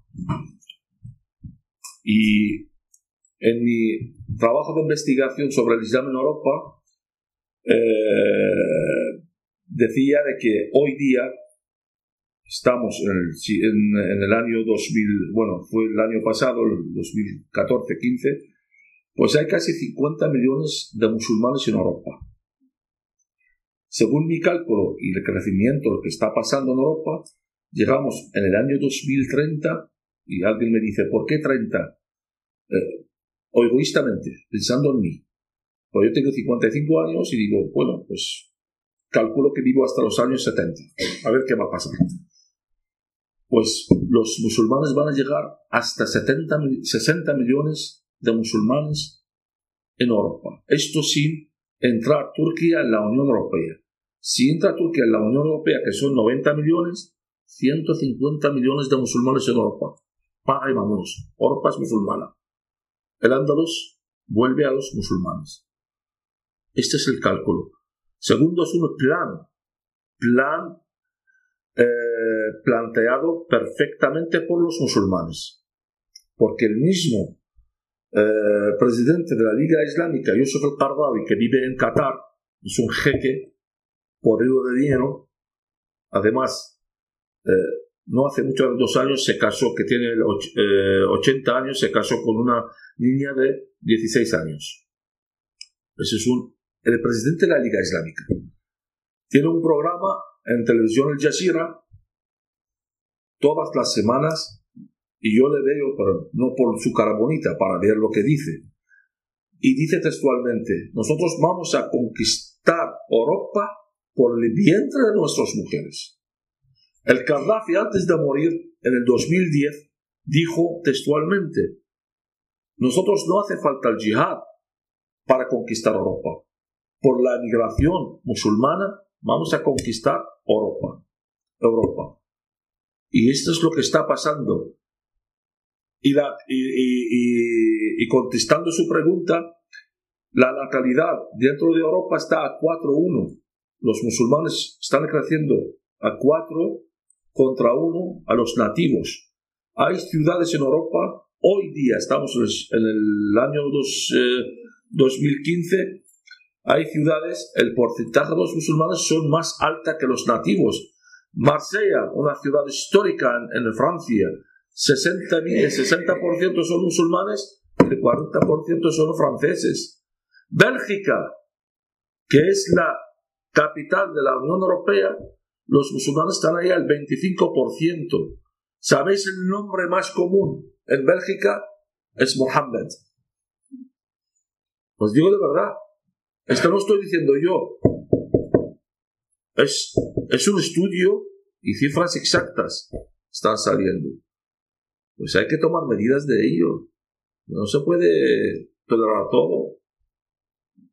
Sí, este señor que está levantando la mano lleva tiempo. Todo eso que usted está diciendo eso, porque ella lo dijo en el año 74, respecto a la natalidad, invasión por la natalidad, de Argelia, que lo tomaron medidas. Claro, justo, también. Sin embargo, los estados de Europa no han hecho absolutamente nada. Han estado consintiendo, permitiendo, y creo que el primer paso sería cortar la raíz cualquier subvención eso, eso lo que, lo que han hecho, lo que han hecho Australia ahora. Sí, ya. Sin embargo, haciendo el camino contrario seguimos permitiendo y seguimos más y más. ¿Qué está diciendo muchos de ellos? Hay que evitar la islamofobia. O sea, en vez de evitar que nos degüellen, tenemos que evitar criticar. La semana pasada me invitaron a mí, era una trampa, la Universidad de Complutense, un, uh, una asamblea de islamofobia en la, en la medios de comunicaciones de España para meterme en un, un rincón. Pero bueno, yo gracias a Dios que, que soy listo. Y le dije, vale, voy, pero tengo que hablar lo último. Con la condición de hablar lo último, porque era una intervención de cada uno 15 minutos, cuatro personas. Y yo hablaba el primero y ya está, no hay, no hay debate. O pues vale, voy con todas esas condiciones, pero yo hablo el último para escuchando lo que van a decir ellos todos y luego diciendo yo y ya no hay y no quisieron. El país está, está de verdad, está en mano mm, de, Dios, gracias a Dios. Si no, se va al garrete, porque no tenemos gente que sabe tomar decisiones claras. Tengo un artículo en mi blog sobre mm, Cataluña, un título se llama Más se divorcia de España y quiere casar con los musulmanes. Está el contrato hecho, le ha vendido la plaza de toros en Cataluña a los catarís para construir una mezquita grande, la visita más grande de, de Europa y una universidad islámica y dos madrasas en la plaza de toros. ¿Sabéis cuántas mezquitas hay en España? 1124. Ni más ni menos. Cifra exacta. En Cataluña, solamente en Cataluña hay 420 mezquitas. ¿Para qué todo eso? ¿Para qué? Hay que tomar decisiones. Hay que defender el país. Si no, pues eso es lo que está pasando en Europa es que no tenemos gobiernos para defender este país. Y los gobiernos están gobernando mm, lamentablemente, para la legislatura que ganan por los cuatro años no piensan en el futuro, solamente para ganar elecciones. Perdón, este señor ha levantado la sí. Pero hace poco en Roma, David eh, Haddad, creo que es un una conferencia sobre ese tema. ¿Cómo, cómo? Dilo bien. Haddad, francés. Ah, sí, sí, sí. Sí, sí. Roma sobre ese tema que estamos hablando de la Europa del vacío. Y lo tienen muy claro ellos. Que Europa se ha quedado vacía de espíritu, de alma, y ellos van a llenarla con su alma. Y decía él también, eh, desde su mentalidad religiosa, como si Europa se queda sin madres y sin Dios, el Dios de los cristianos, ellos van a tener muy fácil la conquista. Mucho más. Claro, mi pregunta es, nosotros desde nuestra fe cristiana eh, siempre apostamos un diálogo interreligioso, un diálogo con las religiones, no, a- no en contra de las religiones, sino a favor de las religiones, de la verdadera religión que adora al verdadero Dios, no un Dios falso que, que está inventando. Pero claro, nosotros no sé si como iglesia tenemos las cosas claras a la hora de plantear el diálogo con el Islam. Con el Islam que es al fin y al cabo radical en su esencia, y los musulmanes que aquí comen con nosotros, a los que desde Caritas ayudamos, a los que desde las parroquias acogemos, a los que los sacerdotes eh, tratamos con igualdad de condiciones, Si estamos teniendo claras nuestras actitudes o no con ellos, sabiendo que en el fondo, en su fondo, aunque estén en silencio aquí, piensan como allí. Y cuando nosotros decimos los matizos cristianos allí y aquí os acogemos, ellos nunca nunca condenan el terrorismo de Islam, de- desde el Islam más, más moderado, no condena, nunca ha visto una condena radical. Y las mezquitas, aquí tenemos el vacío ahora y la mezquita. Y eh, crece. Perdona, crece- en Logroño hay siete, ¿eh? Sí, sí, pero Están locales, sí, locales, pero mezquitas, edificios pero no solamente eso. dotados desde los fondos de Arabia Saudita. Claro, entonces, yo te quisiera preguntar, desde tu comprensión más global de esta situación, los cristianos, ¿estamos actuando bien mundo musulmán aquí en nuestra España? Es una pregunta muy interesante y le agradezco mucho de decir eso. Yo te hablo como cristiano, nuestra actitud tiene que ser ejemplar. Tenemos que, eh, nuestra actitud, eh, tenemos que dar ejemplo. A los, aunque estos musulmanes sabemos lo que hay en el corazón. Esa actitud es perfecta. Hay que ayudar a todo el mundo, entre ellos los musulmanes también. Eh, nosotros no, debemos de dejar este espíritu cristiano de amar hasta el enemigo. Este es un mandato. Esta es la diferencia entre el cristianismo y el islam. ¿Sabéis? En el islam el- el- ah, Dios tiene 99 nombres. El único nombre que no está incluido es el amo- amor. Y nosotros, en nuestra religión, es el amor porque el que no ama no conoce a Dios. Y estas unas cualidades muy importantes para un cristiano. Ahora bien, no debemos de ser también eh, tontos. Tenemos que actuar con el conocimiento. Yo siempre digo, para conocer tu amigo, tienes que conocer tu amigo. Porque sin conocimiento no puedes enfrentar al enemigo. Yo invito a todos los- los sacerdotes, la gente a conocer el Islam en su realidad. Hablaste del diálogo. Yo soy como cristiano, claro que creo en el diálogo y con la convivencia con todos. Pero ¿cómo puedes dialogar con un, con un musulmán que cree en este versículo? Textualmente, no hace falta interpretar ni nada. Es un imperativo claro y dice textualmente, Sura 5, el versículo 51. Creyentes, no toméis como amigos a los judíos y a los cristianos. Son amigos unos de otros. Quien, se, quien de vosotros trabe amistad con ellos, se hace uno de ellos. Este versículo está repetido siete veces en el Corán. Y es un imperativo claro. Es una ley.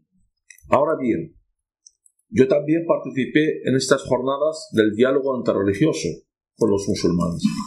Y cuando me sentaba con los musulmanes y sacaba estos textos, 255 versículos como estos, y decía, ¿crees en eso?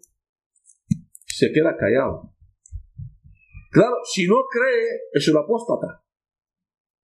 O el blasfemio en el Islam. Y si de que, que creo, le digo yo, ¿y, cómo voy a, dialogar contigo si tú crees eso? De este punto hay que hablar de los musulmanes. Primero lo que tienen que hacer los musulmanes es condenar, condenar estos versículos violentos. Mientras que no condenan estos versículos violentos, no hay diálogo interreligioso. Voy más allá. No hace mucho hemos oído mucho hablar del diálogo de la civilización, de la alianza de la... el famoso zapatero, ¿no? Bueno, yo participé en unas jornadas de este diálogo. ¿Sabéis lo que pasó? Yo, eh, una de las asambleas más grandes que hicieron en Toledo. Y yo estaba invitado para dirigir una mesa. Y los invitados eran de alta categoría. Eran el ex primer ministro de Turquía, el ex primer ministro de Jordania, eh, tres jeques de lo más alta categoría de Arabia Saudita, autoridades de todo el mundo islámico, 100 autoridades, profesores de todo el mundo. En, Madrid y Toledo estuvimos en la escuela de traductores.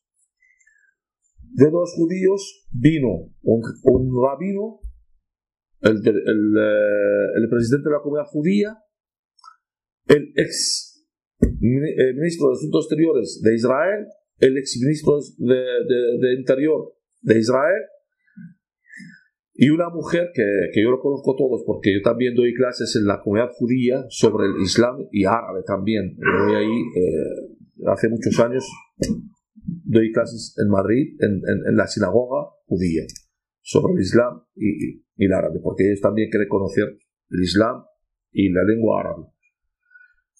Pues siete autoridades musulmanas. Y de la conferencia episcopal, pues dos sacerdotes, mm, no voy a decir los nombres, pero amigos míos, y, y también dos expertos, y yo iba ahí, colgando, entre cristiano, entre eh, eh, eh, experto del Islam, ahí. Pues empezó la jornada y dirigió la jornada una periodista comunista la verdad que no recuerdo cómo se llama, Teresa no sé qué, que estaba en televisión, estoy hablando del 2004, estaba en, televisión eh, española, en televisión nacional. Estaba ella sentada, yo estuve ahí a su lado, y el primero, por orden de la religión, pues los judíos, subió el presidente de la comunidad judía, y la chica este también eh, era experta en el judaísmo y todo eso. Pues la sala estaba llena, casi había 400 personas. La mitad eran musulmanes. Pues la mitad vaciaron la sala y salieron de la sala. Los musulmanes todos. Cuando quería empezar el, presidente de la comunidad podía hablar. Todos los, los musulmanes salieron de la sala como una protesta de los judíos y los hechos en Palestina. Claro, yo quedé, era mi palabra para presentarle y cogí el micrófono digo, pero este es el diálogo de la civilización, esta es la alianza de las tres religiones, esta es la convivencia que queremos. Pues ¿para qué habéis venido? ¿Con quién vais a dialogar entonces? Si el judío tiene que hablar, ¿no? O sea, venimos aquí para solucionar el asunto de la convivencia de las tres religiones. Y habéis elegido Toledo, Toledo como, como una ciudad representa las tres religiones. Pues se fracasó el, el encuentro totalmente. Este es el diálogo.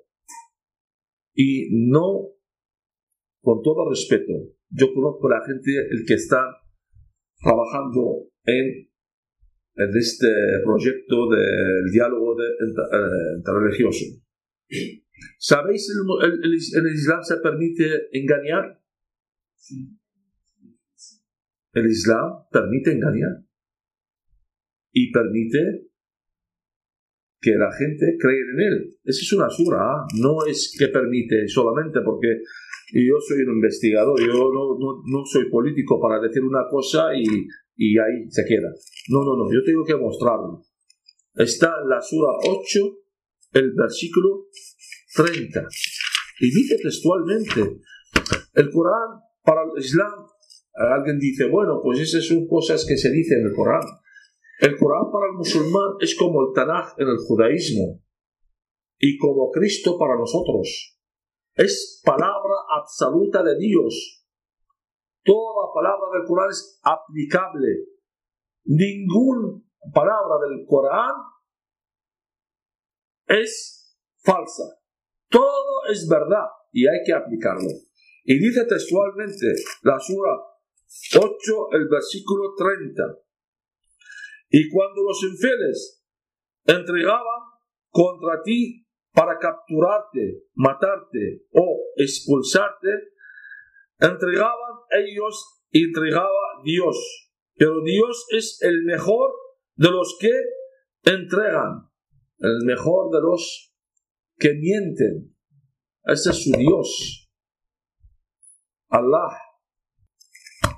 Este es el Islam. Por eso el diálogo es muy, muy bonito. Todas estas palabras es preciosa. Convivencia, dialogar, eh, ayudar. Y nosotros somos cristianos, tenemos que creer en ello. Pero hay que tener cuidado. A ver con quién estás dialogando y con quién estás eh, tratando. Bin Laden era también muy, eh, muy dialogante, era moderado, musulmán moderado. ¿Sabéis Bin Laden cuando empezó el principio?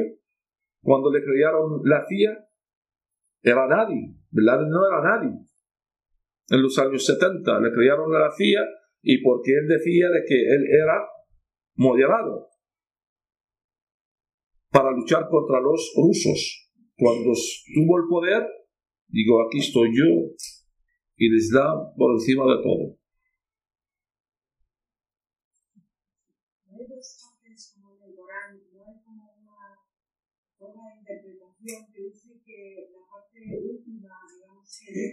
Este es un estudio, se llama Nasikh al Mansukh, porque alguien dice, bueno, no todo el Corán es así, es verdad. Esto es un estudio, es una ciencia del Islam, se llama Nasikh al Mansukh. ¿Qué es el Nasikh al Mansukh? Es eh, los versículos que eh, eh, anulan y los versículos anulados. Es una ciencia muy alta en el Islam. Tres, se estudia tres años y no cualquiera estudia eso. Esto solamente los expertos en el Islam y los doctores en el Islam estudian eso. Y yo afortunadamente también estudié eso. Estudié eso en, la Universidad de Al-Azhar en el Cairo, la universidad más prestigiosa del Islam y más radical del Islam y ahí salen los imames más radicales del Islam. Pues ahí yo entré cuando terminé el doctorado y fue ahí me presenté como en mi nombre, Raad Salam Rahman, es un nombre bueno, común árabe y de Irak, pues bienvenido. Con mi pasaporte español, a mí no me preguntaron si eres cristiano o eres musulmán y entré.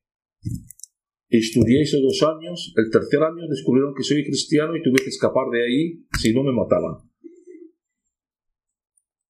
Una historia un poco larga, pero bueno, este es el resumen de ello. Y es una ciencia lo más absurda que hay. o sea, tres años estudiando. Nos machacaban de estudiar, ¿ah? Y todos los días ocho horas de clases. Y es, resumen, en eso. Los versículos posteriores anulan los versículos anteriores. ¿Y qué dice este versículo? Porque en mi libro, en, mi libro lo explico. Todo eso lo que estoy hablando está en mis tres libros ahí. ¿Qué pasó? Ese también tenía su historia, porque en el siglo VIII, en la época de, de un califa del imperio Abbasi, que se llamaba Harun al-Rashid, era un, rey, eh, le gustaba mucho la cultura. Pues este rey se acercaba a los obispos cristianos a su califato para traducir los libros eh, griegos y latinos al árabe, para tener base, para tener cultura, los árabes. Y este obispo, un obispo, se llama Bishoab, empezó a estudiar el Corán. Y como tenía mucha confianza con este califa, se fue al califa y dije, vamos a ver, califa, aquí estoy encontrando eh, una contradicción en el Islam. Porque aquí hay 124 versículos. Dicen, hay que vivir bien con los judíos y cristianos. Por ejemplo, os leo un versículo que está muy bien. 109, 6. Si todos los musulmanes creen en eso, era la, era la leche. Fijáis lo que dice. Vosotros tenéis vuestra religión y yo la mía. Tú practicas lo tuyo y yo practico lo mío. Está muy bien. Otro, la sura 3, el versículo 3. La tengo por todo aquí, ¿eh? No sé, por manía o por... Bueno, Él te ha eh, revelado las escrituras con la verdad en conformación de los mensajes anteriores. El Antiguo Testamento, el Nuevo Testamento. Él ha revelado la Torah y la Escritura, la verdad, que habla del que ahí luego, unos versículos dice que todo está falsificado, eso es todo malo, y son pal- hay, hay versículos que hablan de ello, y hay que matar a los judíos cristianos.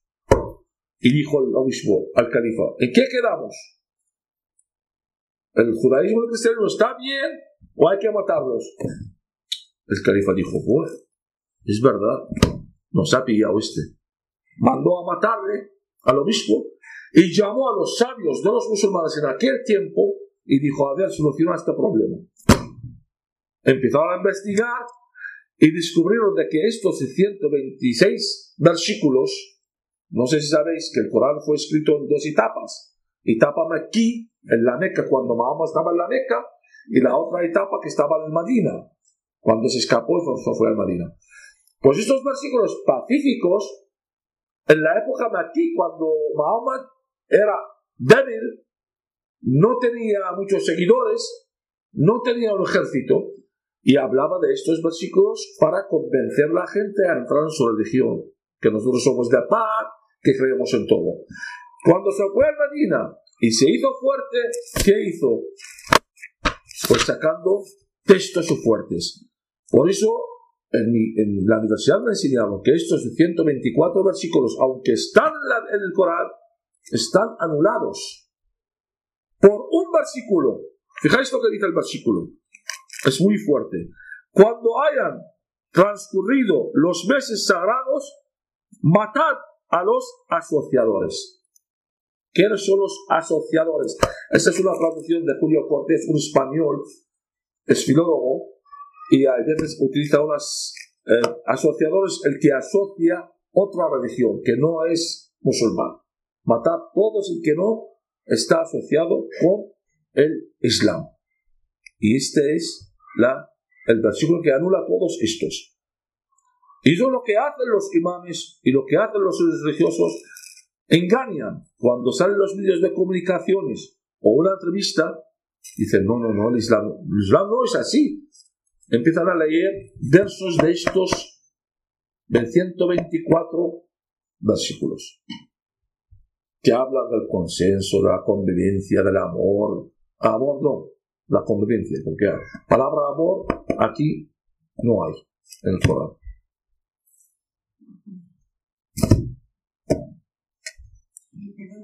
¿quién subvenciona en España una televisión, un canal de televisión. Córdoba. Ah, Córdoba, ¿no? Se llama Córdoba. Saleh el Fozán. Sí, Saleh el Fozán. No te suena el nombre. Es uno de Arabia Saudita, de los jeques más ricos de Arabia Saudita. Lo siento muchísimo. O sea, que la financian ellos. Arabia Saudita. Y el mismo Saleh el Fozán financia los radicales islámicos en Irak y Siria. Y cuando baja aquí Saleh el Fozán con su, él su hijo, Abdelaziz el Fozán, que es mayor, y su hijo también, le reciben como jefes de Estado. Bueno, pero aunque tenga el dinero él para financiar, con todos estos leyes de, de medios, tienen que tener no sé cuántas señales que les otorga el gobierno. Eso quiere decir que nuestro gobierno, no sé si es que el anterior, el que sea aquí, el gobierno español les ha dado la señal para que puedan emitir. ¿No? Claro. Pues eso es lo que está pasando. ¿Y quién financia las mezquitas aquí? Arabia Saudita. Y el wahabismo, los hermanos musulmanes, todos están financiados por Arabia Saudita, Qatar y los hermanos musulmanes.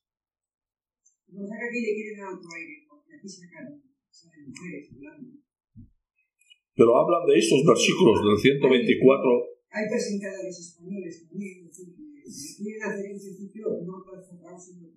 el fin sea el mismo. El 90% de la plantilla de esta televisión son españoles. El 90%. Y si me preguntas más, te voy a decir nombre y apellido porque yo conozco todo. Pero ahí están. El objetivo es, es predicar el Islam dentro de... Dentro, eh, este es, no, el objetivo no es eh, específico a España, porque ya España está predicada ya. Porque tú sabéis en España que hay, eh, hay tres partidos políticos aquí musulmanes. Y está creciendo el Islam en España de una forma enorme. Pero el objetivo principal es Sudamérica, porque este canal transmite a Sudamérica.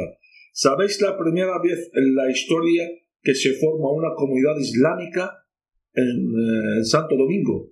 2.000 musulmanes con un imán de Arabia Saudita. De Santo Domingo.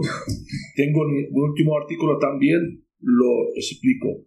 Lo que está pasando en el sur de... Porque en Sudamérica a cualquier persona va ahí y predica y la verdad que tiene éxito. No sé qué hay en Sudamérica, pero la gente se puede convencer rápidamente. O sea, por eso está creciendo los testigos de Jehová, las iglesias protestantes, o sea, todo el que va ahí dice que tengo una religión. Yo, yo fui allá dos veces a Lima, hice, hice un par de conferencias y había gente ahí llorando. eh, y dice, quiero entrar en tu religión. Digo, ¿qué, qué religión? No tengo nada. yo no soy profeta, yo soy un pobre hombre. ¿Qué opinión, Se convencen rápido. Qué opinión tiene de Al qué opinión tiene de Al Jazeera? ¿De qué? La cadena de televisión. Al Jazeera es sub- eh, está financiada por Qatar, por el Islam radical y por los wahabitas eh, de Arabia Saudita. El Jazeera es un, es un canal islámica 100%. O sea, el, canal, el Jazeera está haciendo una propaganda para el Islam increíble.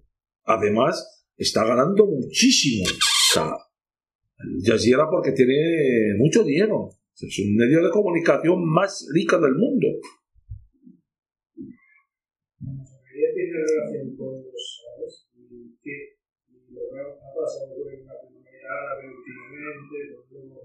Tengo, tengo un artículo en mi blog, si te metes, en, en- en- pones en Google mi nombre y pones la masonería del Islam.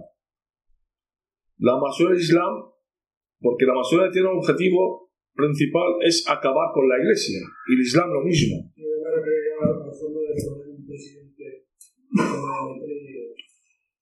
Eh, mira, todos estos, las, las, las, eh, las, eh, los partidos políticos, las organizaciones el que está contra de la iglesia, está unida al Islam. Y yo un día estuve haciendo una conferencia y, y un, eh, bueno, un comunista como se levantó y empezó a decir, pues es que no es así, que el Islam no es... ¿sabes? Y le dije, tú sabes, un musulmán antes de matar un judío y un cristiano mata un comunista. Y se está en. Y es verdad, porque nosotros nos llaman la gente del libro o la gente de la escritura. Pero el ateo le llaman infiel, incrédulo.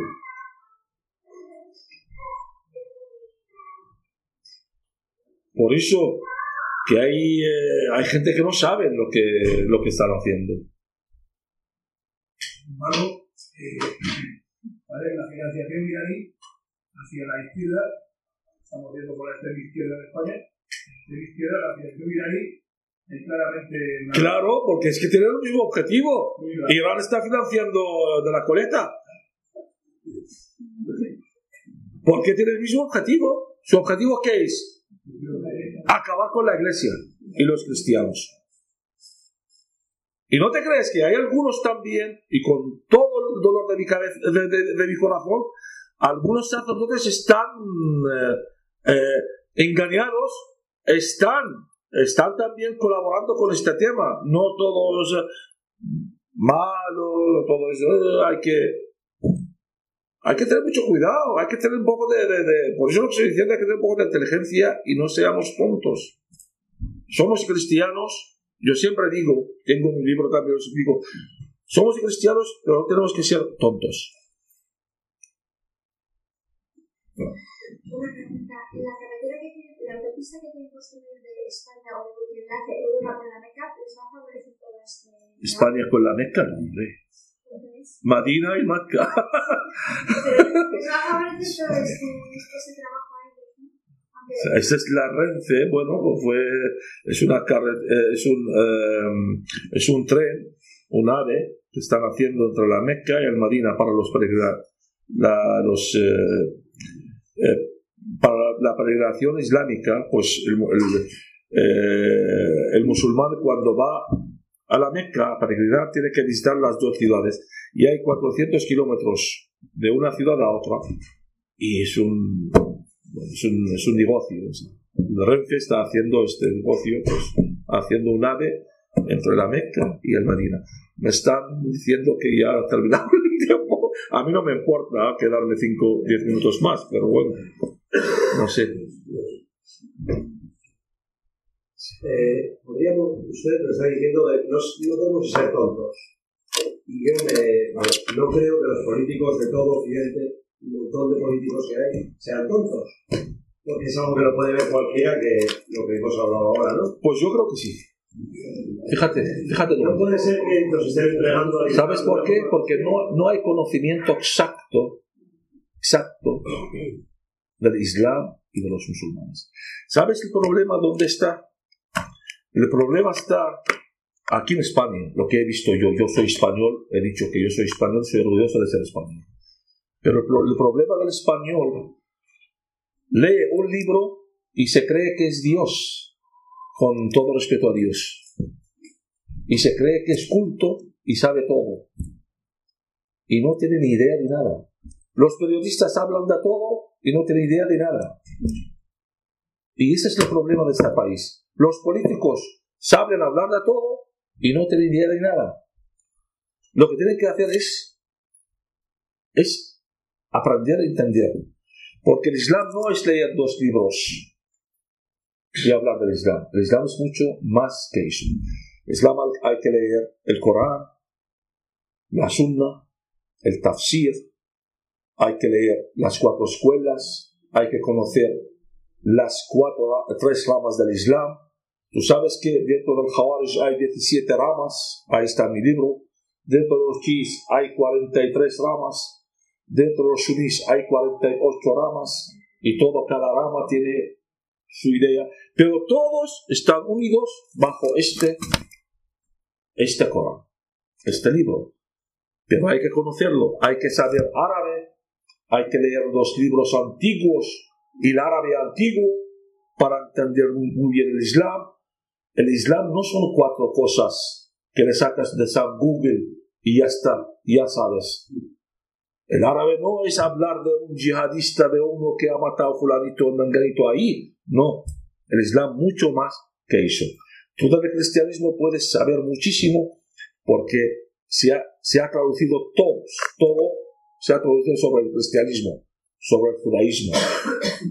Al, pero el árabe, hay nada, nada. Hay cosas superficiales que están traducidos.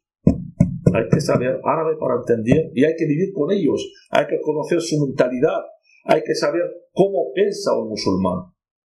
Y nosotros, yo no sé, por gracia, por desgracia, he vivido con ellos y he estudiado su religión. No digo yo soy el más sabio, no, no, no, que Dios me perdona, no. Pero mmm, entendemos bien cómo es el Islam y cuál es el objetivo principal del el Islam. El Islam tiene un objetivo principal. Jesús dijo en Mateo 5:17, dijo, yo no vengo a abolir la ley mosaica, vengo a cumplir. ¿Sabéis el Islam lo que dice? Y este es ya el fin.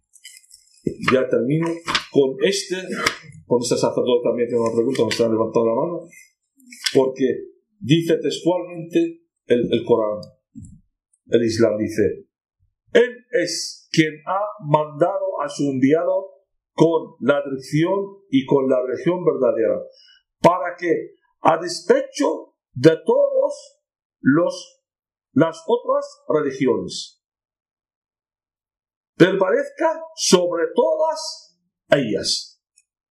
Anular todo. Este es el objetivo principal del Islam. Hay que conocer, hay que conocer las raíces del, del Islam, la vida del, del fundador y luego las ramas del Islam y el objetivo principal del Islam. No se puede hablar del Islam así. Yo le quería hacer una pregunta mm, como, como extranjero sobre España, porque nosotros estuvimos con los musulmanes 700 años. Y sabemos muy bien, eh, estudiando un poco la historia, no muy intensamente, pero lo suficiente para saber lo que fue aquello. Cómo arrasaron los Andy fuego desde, desde el sur hasta el norte. Y lo que nos costó a los que somos como vosotros, como los primitivos que vivían en España. Fuimos invadidos. Y la situación que hay en España hasta que nos echamos fue de, de, de, no había convivencia, eso de las estructuras es un cuento chino. Es un cuento chino, eso es lo que digo yo también, y ahí esto explico también en mi libro. Hemos llegado a una situación en que esta situación, esta cultura de ahora, esta, esta que nos está tocando vivir a nosotros, que tiene un, de un permisivismo. Además hay, hay, hay una cosa muy importante para el Islam. ¿Sabéis el Islam? Y no voy a leer más. Está en la Sura 9, el versículo 19, 20. Si alguien quiere verlo. Dice textualmente, tierra conquistada, tierra, tierra musulmana para siempre. Y el Andalus es una espina en el corazón de, los musulmanes. Tienen que volver ahí. Y hay que tomar medidas, pero... ¿Por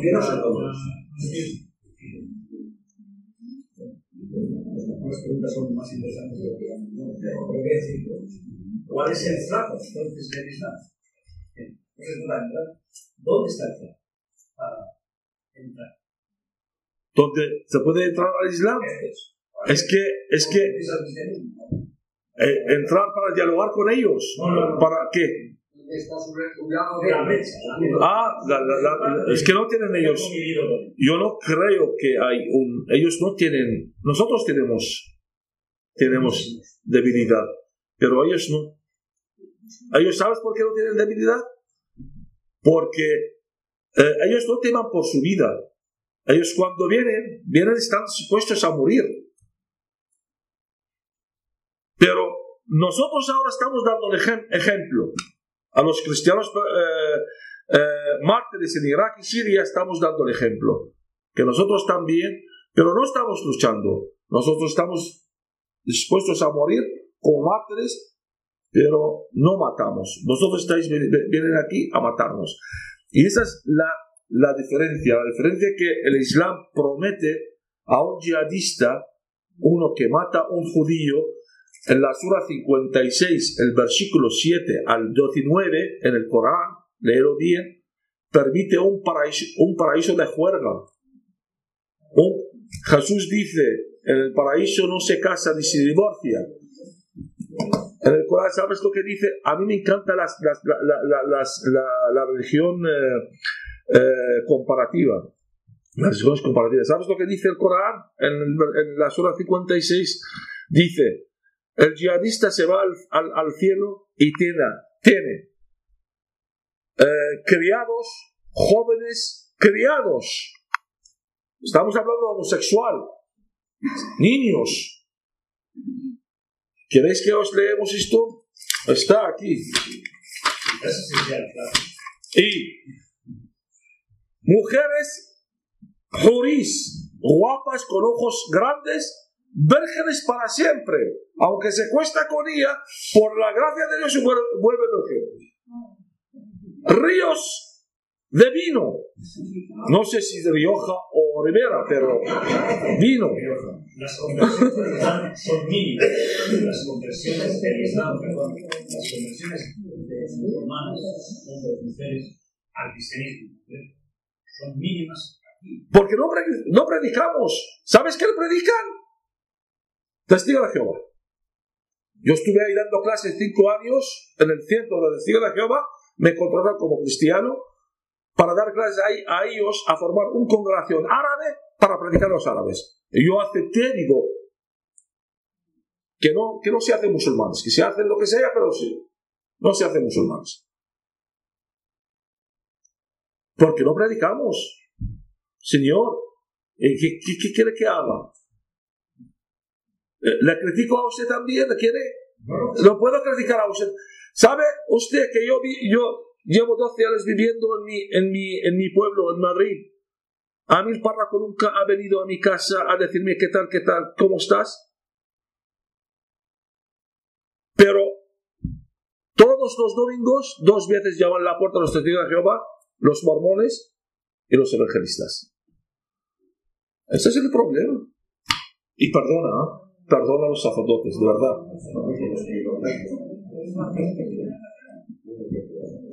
La frase, no sé si está, creo que está en la suya, eh, que donde os hayan echado, volved y matadlos a todos.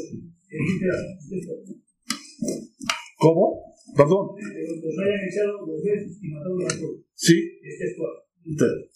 Eh, sura 2, el versículo 19-20. Justo.